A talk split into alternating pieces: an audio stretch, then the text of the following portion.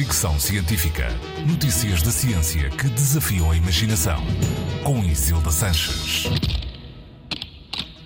Nem sempre a sustentabilidade é o que parece. A Lego, marca dinamarquesa de brinquedos em peças de plástico, comprometeu-se a usar apenas materiais sustentáveis até 2032.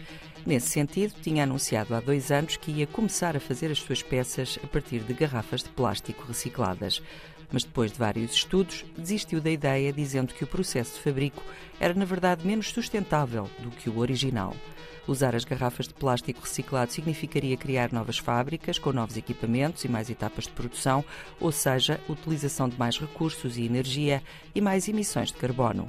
A empresa afirma que, por enquanto, continuará a usar o plástico ABS, derivado do petróleo, para fazer as suas peças, enquanto procura soluções verdadeiramente sustentáveis.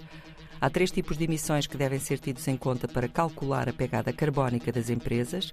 O primeiro diz respeito às emissões geradas com recursos internos da empresa. O segundo, às emissões causadas pela produção de eletricidade, vapor, calor ou refrigeração que a empresa consome, mas não controla. E, por último, as emissões provocadas pela cadeia de distribuição, ou seja, o ciclo de tudo o que é comprado e tudo o que é vendido pela empresa para fabricar os seus produtos.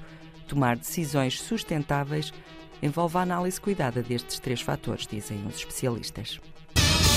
Fricção científica.